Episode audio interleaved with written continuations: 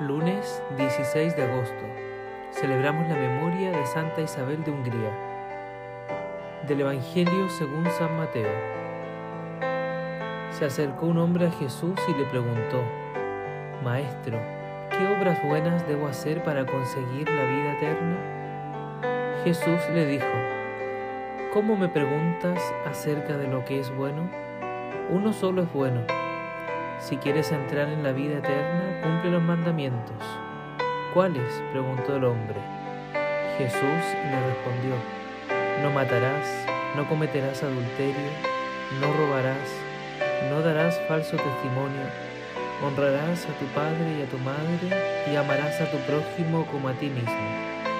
El joven dijo, todo esto lo he cumplido, ¿qué me queda por hacer?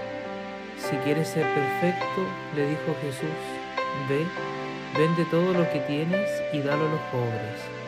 Así tendrás un tesoro en el cielo. Después, ven y sígueme. Al oír las palabras, el joven se entristeció porque poseía muchos bienes. Palabra de Dios. Muy buenos días. Nuevamente nos encontramos esta semana para meditar la palabra de Dios, para meditar el Evangelio.